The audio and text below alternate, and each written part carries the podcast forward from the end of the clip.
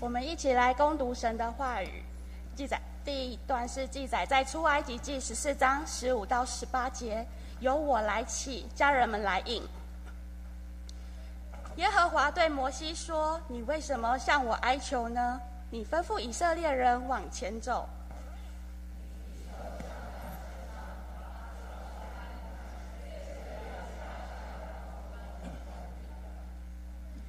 我要使埃及人的心肝硬，他们就跟着下去。我要在法老和他的全军、车辆、马兵上得荣耀。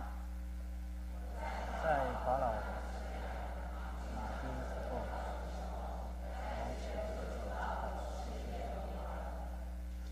第二段记载在《使徒行传》十三章一到三节。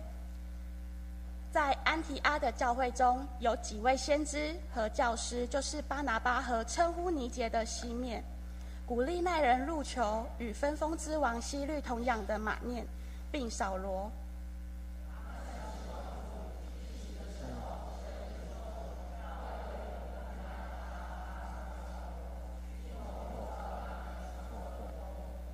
起身，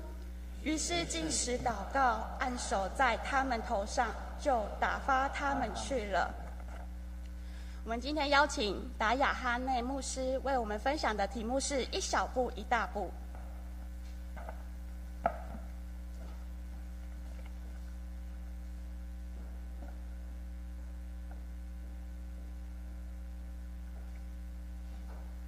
各位在座的弟兄姐妹们啊，大家平安。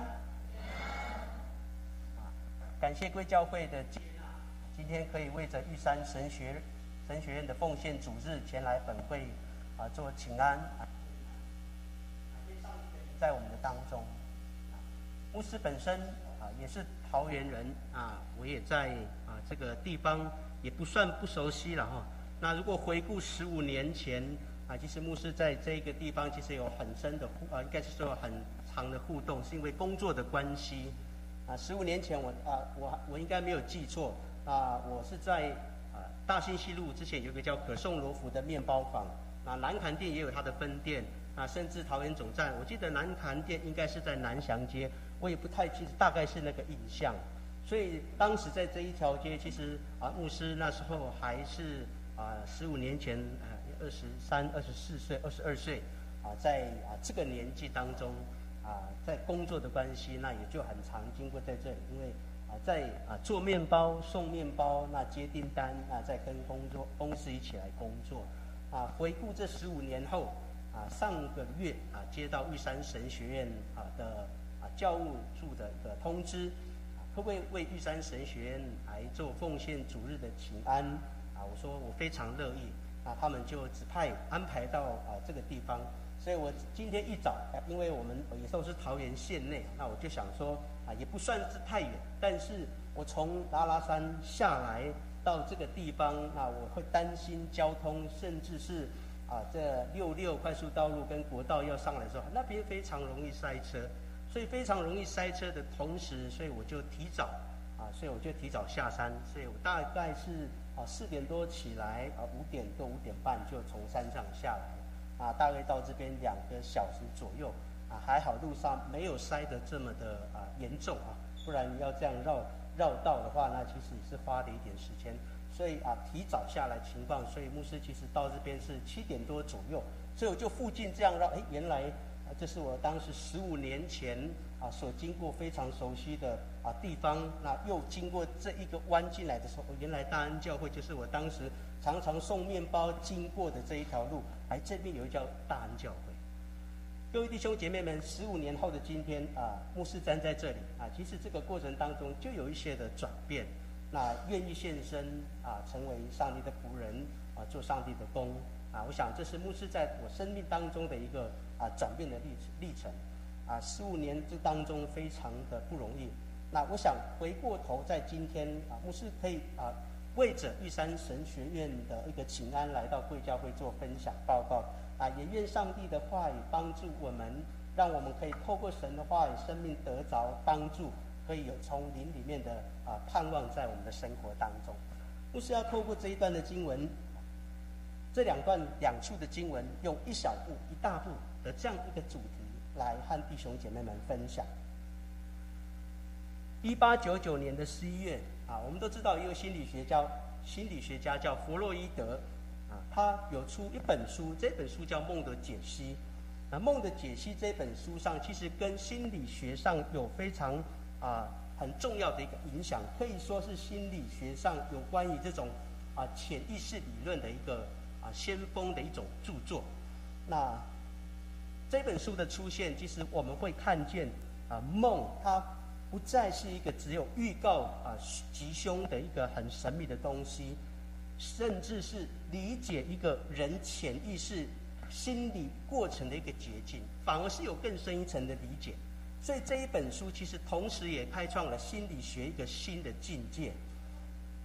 一九六九年七月二十日，人类的第一次登陆月球啊，阿波罗十一号的太空船，太空人阿姆斯壮。啊，他上了月球，那他同时也留下了一句名言：“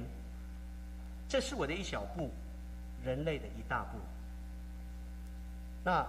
莱特兄弟也因为勇敢尝试飞行，那也制造了这世界上的第一部飞机。那我想，以上的这一些现实生活当中的例子，我相信透过那一小步，也完成了很多不可能的任务。在人类的历史上，就是有人啊愿意勇敢的踏出前所未有的一步，才带给人类新的发现还有进步。我相信在座的每一位弟兄姐妹们，我们每一个人生命的转变，我相信也是这个过程啊，包含牧师本身也是一样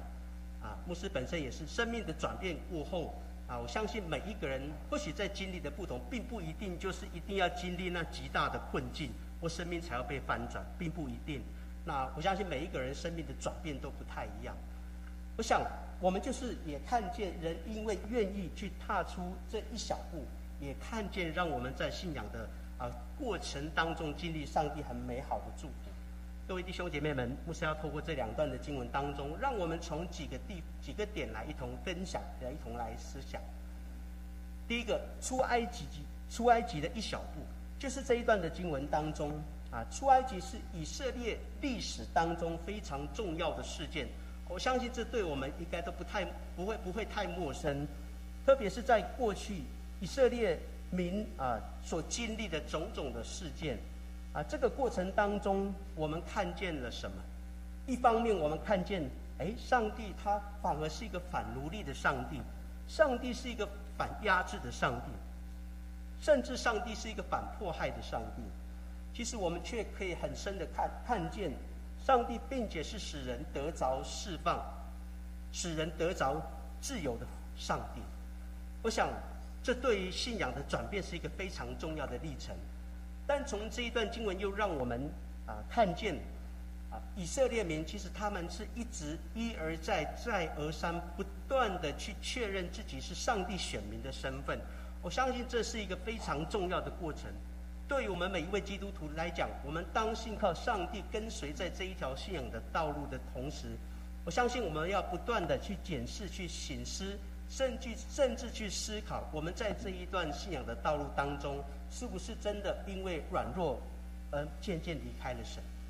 所以从这一段经文当中，同时对以色列民是一个身份更加的确认，哎，他们就是上帝的选民。提醒他们，我们就是上帝的选民。那但是这个过程当中，我们也知道以色列民族呃顽固的地方。那当然，这个过程当中，也让以色列民族在很多的一些这个经历啊，他们经历的反而是什么？遭遇的跟经历的反而是非常大的困难还有挑战。啊，就好比说啊，埃及他们所经历的，面对红海。这是一个很严酷的一个啊考验临到他们身上，当他们面对前面有这个阻挡他们的红海，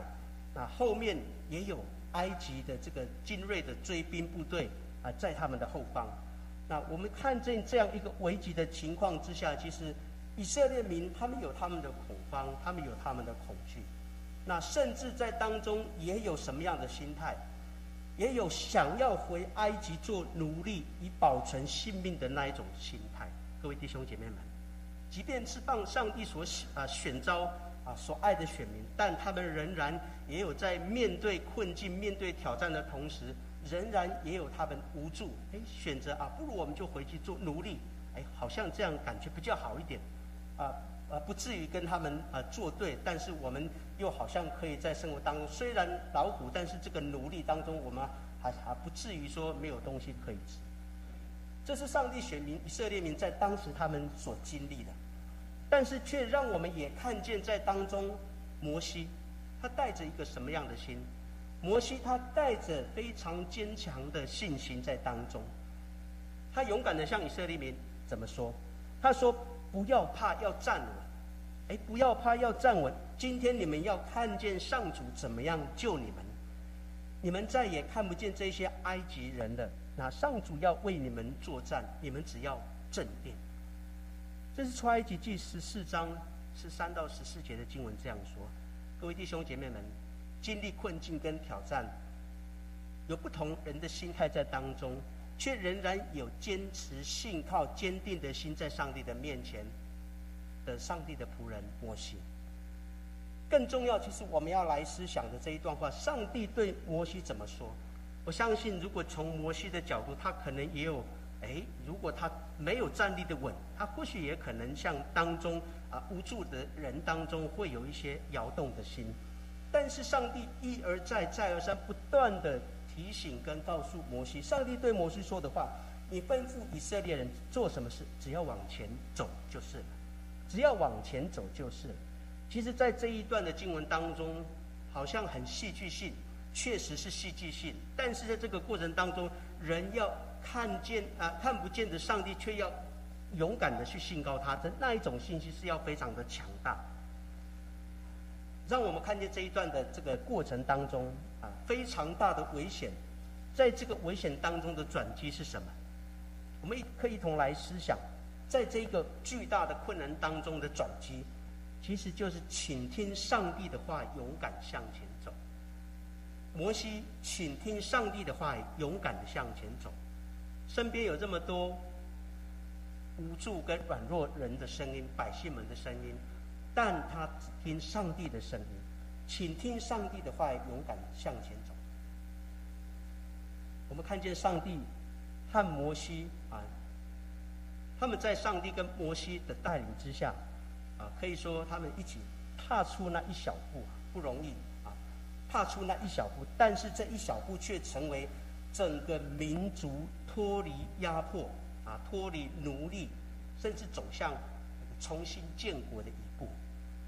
这是我们看见过去埃及们啊，埃及的这个世段，以色列民所经历的。那再来第二个，我们再来看另外一处经文所提到的安提阿教会的一小步。其实，在过去一千九百多年前，一群因为啊逼迫分散的基督徒啊，开始向外邦人去传福音的这个过程，在当时啊罗马的帝国的第三大的城市啊安提阿。他们在那里建立了安提阿教会，啊，这教会其实是继耶路撒冷教会之后，成为一个很重要新的一个宣教的中心。那我们可以看这整个过程当中，其实我们可以去看见几个很重要跟很很美的一个啊服饰的一个角钟啊，一个信仰的角钟在当中。那第一个，我们看见的是什么？他们首先向外邦人去传福音，这表示什么？其实犹太基督徒他们愿意怎么样顺服圣灵的带领？其实他们面对的就是一种啊服饰上的突破，服饰上的突破。那我们如果没有在服饰上可以有这种常常可以突破自我的那一种信心啊，我相信我们可能啊常安于现状的同时，那一颗火热的心会渐渐消失。这是让我们看见在当时。啊，建立安提亚教会这个过程当中，成为新的宣教中心所看见的第一点。第二个，让我们看见的是什么？他们也超越种族，超越阶级，啊，超越这种啊教育的服饰团队。那我们要说的是《使徒行传》十三章一节，特别是在这一段经文当中提到的啊，所有童工的名单。那其实这个童工的名单，我们可能看好像没有特别的地方。但是我们仔细来去思考的时候，在这些童工的名单当中，我们看见一个非常奇妙的组合啊，很奇妙的组合。就是他们的背景相差非常的大，也可以说他们的背景有很大的差异，不论是族群啊、种族，甚至是社会的阶级，甚至是教育的程度，都有很大的差异。但各位弟兄姐妹们啊，好像我们这样听应该不觉得什么，但是我们来思想，他们可以在这样极大差异的这种差异的当中，却仍然可以顺服圣灵的引导，还可以一同的来合作来服侍上帝。这样的力量其实是来自于上帝给予他们的力量，也可以说是顺服圣灵的感动还有引导啊，见证了上帝的荣耀在他们的中间。各位弟兄姐妹们，这样的一种力量，其实也让他们在这个啊建造的过程、福音传扬的过程有很大的一个动力。那第三个，我们可以看见很美的地方，就是不论先知、教师，他们都有不同恩赐的侍奉。恩赐的不同，却能合一，但却不是一件容易的事。啊，关键的因素，我们却看见他们因为深深的信靠，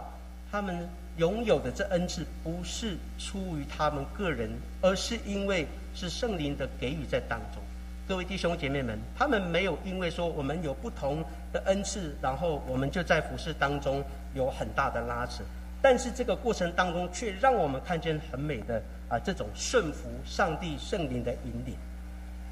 那第四个也让我们看见他们因为顺服圣灵的带领，向前来宣教。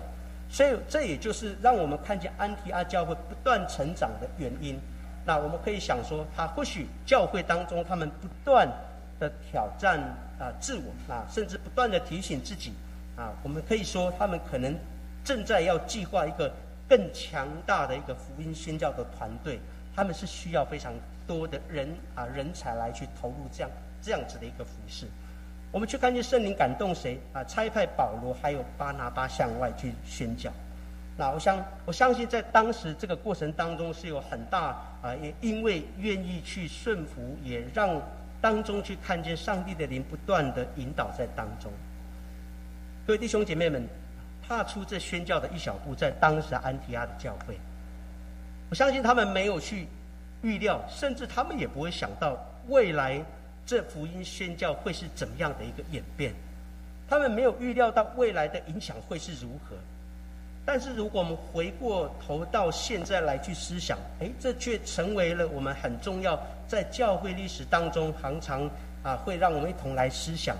啊。他们过去这一小步，或许在这个一小步当中，却看见在我们现在当中成为教会史上一个很关键性的一大步。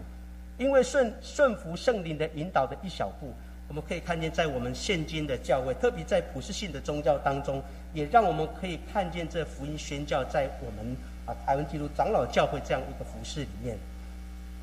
各位弟兄姐妹们啊，第三点啊，我们要来看来分享的啊玉山神学院啊的一小步啊，其实当时玉山神学院的那一小步，其实是从啊高俊明牧师啊的啊。服饰当中，让我们看见他的一小步啊，却建造上帝国的侍奉当中，在玉神玉山神学院啊，一个一大步的一个服饰的一个进展。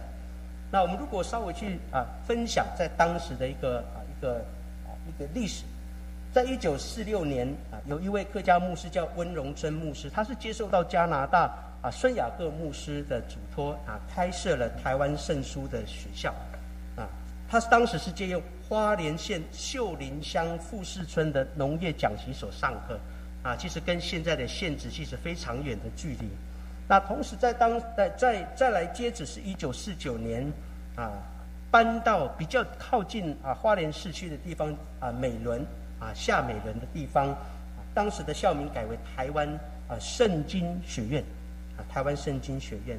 再来一九五七年啊也又迁至到台东。啊，关山镇啊，山地的诊疗所，啊，校名当时就改为玉山圣经书院，啊，接着一九五九年啊，又改啊名称为玉山神学院，啊，一九七七年又经过总会的通常年会正式改名为玉山神学院，啊，说了这么多啊，过去在这个一段啊很重要对玉山神学的那个啊历史来讲。让我们看见，在当时啊的牧师啊高俊明牧师啊，在当时是接接任第三任的院长。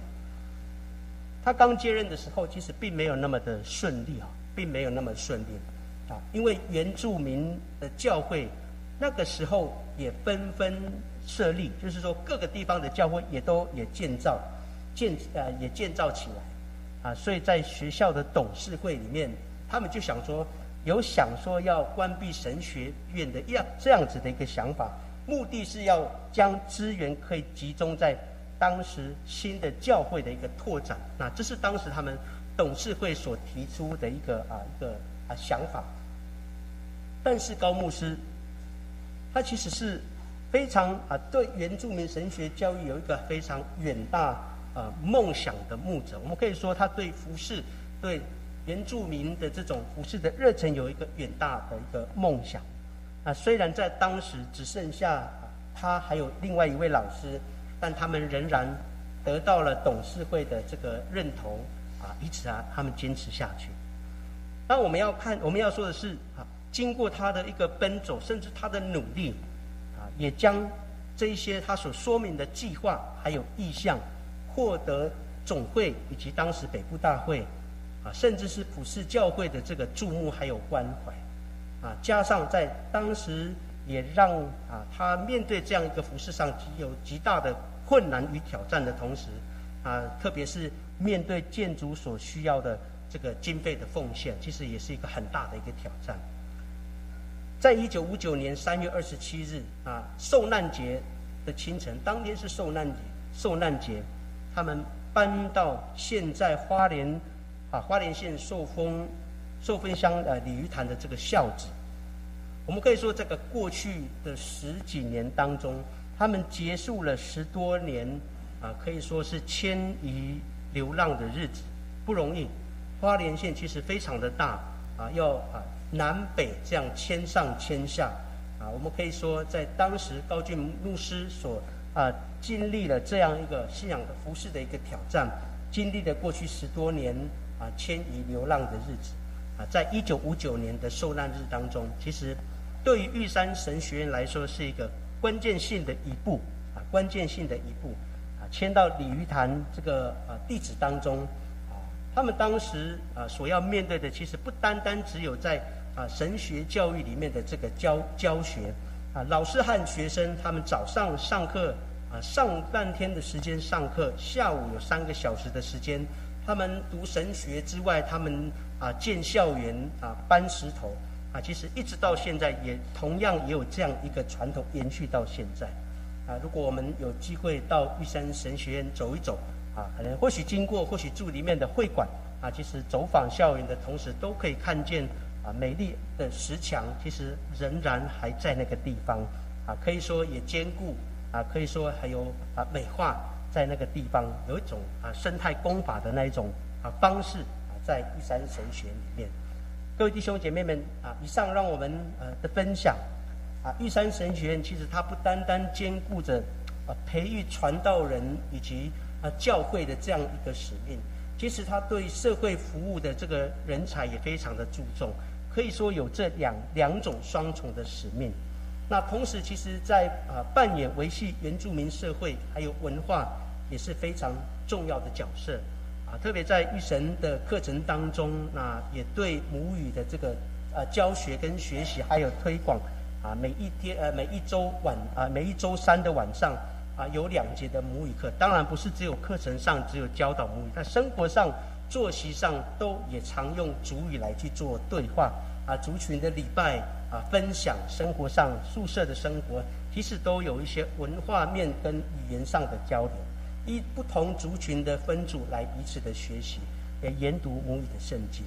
啊，同时在课程上的编排啊，不单单在原住民啊历史跟教会，甚至原住民文化与宗教，甚至有关于原住民议题的研究等等，来帮助我们可以了解在历史跟文化当中强化自己原住民在身份的一个认同上的一个带领。高牧师其实当时担任玉山神学院的院长有十三年。十三年，其实我们可以看见，在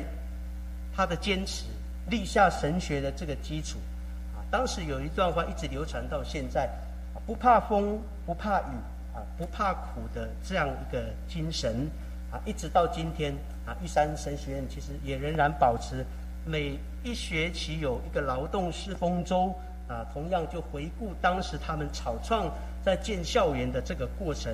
啊，用劳动式丰周来建立这种啊啊服饰的心啊，和学生们一一起盘草种树，整理校园啊，到现在仍然也维持下去。各位弟兄姐妹们，这让我们也看见高牧师的梦。其实他用信心，他也用双手与老师和学生一起来做梦，上帝国的梦。所以这梦也延续到现在。所以各位弟兄姐妹们，让我们啊，当我们在今天也啊为着啊上帝国的侍奉，甚至我们在服饰当中也愿意和主一同的来努力。我相信也是有上帝祝福我们的地方。所以结论来说，各位弟兄姐妹们。回顾今天的分享，当以色列人因为看见了红海，还有追兵，他们感到害怕。那摩西也因为信心看到那看不为看不见的上帝。安提亚的教会也因为顺服圣灵呃的带领，差派了巴拿巴、保罗向外宣教。同时，高牧师也因为有远大的眼。眼光啊，勇敢冒险，但这个冒险，呃，绝对不是鲁莽，而是在上帝的引导之下，他也清楚这目标啊方向，甚至有计划的分享意向啊。特别在原住民啊神学教育的这个使命，他采取一步一脚印的完成上帝美好的计划，一直到现在啊，我们仍然以高牧师他远大的意向。与全体的学校的啊师生啊共同成为一个很很美学习的一个典范啊。有人说，人生最大的风险其实就是不敢冒险。那但是在事情完成之前，他总是看起来好像不太可能，好像没有去做，没有去啊实践，好像我们永远看不见那一个突破，总觉得留在原来安全的地方，好像这才是对的选择。但是我们看高牧师，他只有一个理由，那个理由就是什么？来自于上帝的呼召，上帝他要我做的，其实我就尽力来为主服侍。各位弟兄姐妹们，一小步一大步，耶稣在邀请这种勇敢接受挑战的人，我们愿意放下一切阻挡的因素，大胆。踏出那信心的一步，经历上帝在你和你我家庭奇妙的作为，来活出精彩的人生，来为主侍奉啊！今天是玉山神学院啊奉献主日，再次的感谢教会的牧呃牧师以及弟兄姐妹们接纳啊，可以来到这里和弟兄姐妹们一同分享玉山神神学院的事工啊，也愿上帝国的事工。因为我们愿意跨出那一小步，同时也见证上帝在我们的当中行奇妙的美事。啊，这个时候啊，牧师要透过播放 PPT 的呃呃这个方式来分享玉神的一个近况。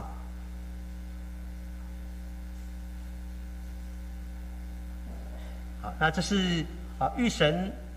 玉神的一个啊地孝子了哈，那这是从鲤鱼谈判对面拍摄。啊，过去，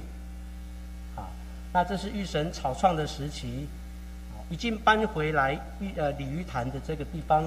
啊，我们可以看从左边啊到右边啊中间的这个地方是草创时期学生老师啊一同开垦啊道路跟七十墙甚至建校舍，啊，在右边一九六一年才新建完成的啊第一本啊第一本的管啊。在第一馆的一个灵修灵修会馆啊，那现在变现在是图书馆。好，那这是现在的呃样貌啊，灵修会馆啊，同时也成为读书门啊，同学读书的一个地方啊，图书馆。好，这是学生上课的一个情形。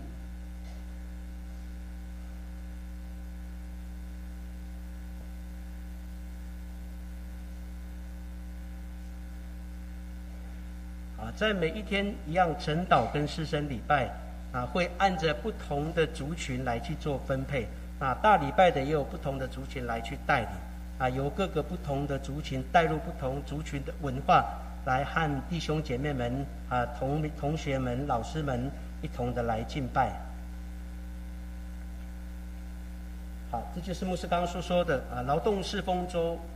不怕风不怕雨，那没有怕苦的这样一个服饰的精神啊，其实就是跟土地有很重要的一个连结。所以在玉山神学院里面，腹地。啊，看起来没有那么大，但是有蛮多校园的一些啊需要去做管理啊。从开拓的这样一个角度来看见，让我们为土地服侍侍奉的那一种心。好，会有不同的工作的项目哈。啊，这个是在呃呃原园区里面啊，应该是说啊整个腹地里面其实也有啊一些种植的呃东西。啊，这一个忘记是呃，这个是种什么？之前我们有种咖啡树，那接着还有种一些啊造景啊、啊樱花啦、啊枫树等等之类的。啊，右边的这个就是水源，也从山头自己啊引到校园里面。啊，砍草的啊，就是排水沟的。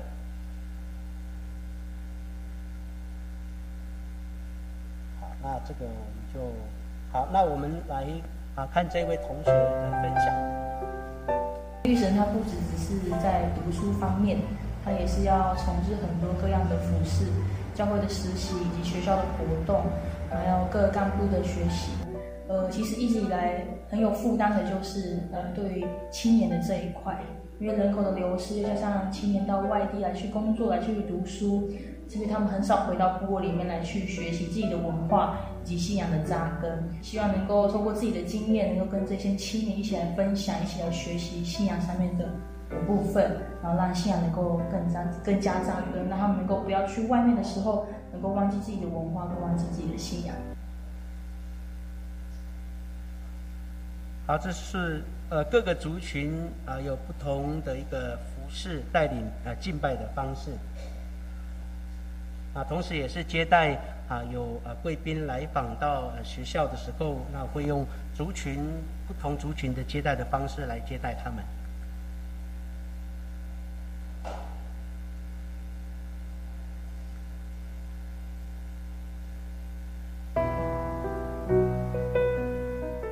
传道人或是我们的童工，如果一直处于被动的状况，始终就没有办法，没有办法。看见会有会主动来的时候，啊，我们就会开始出去，特别是我们社区的文件站，通过教会去协助，呃，做做照顾老人的一些事工。文件站的负责人还有这样的感动，会邀请他们来教会聚会，啊，这是社区宣教的一环。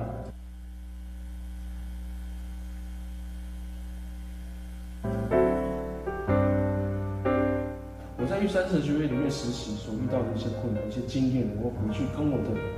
指导教授或者是我的老师来分享，由他们来提醒我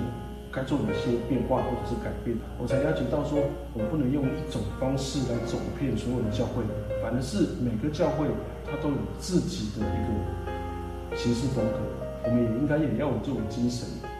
抛开这些我们以前固有的这些习惯、一些傲慢。真正谦卑的，来认识这块土地。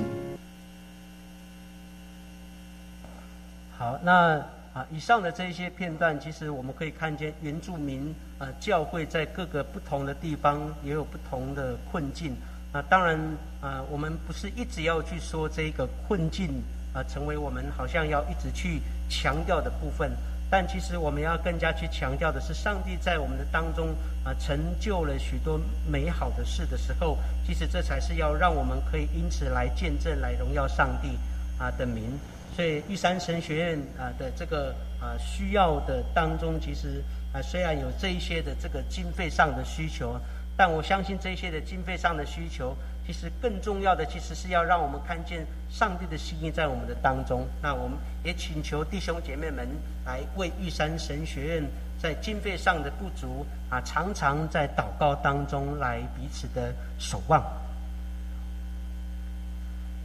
啊，同时我们也关心啊，在呃华东地区也好，那一些有需要啊，其实这些都是在玉神目前现况上经费的需求。那玉山神学院献上万分的感谢，愿上帝祝福我们。啊，我相信在透过在今天啊这奉献主日的请安报告啊，愿上帝透过他圣灵的感动与带领，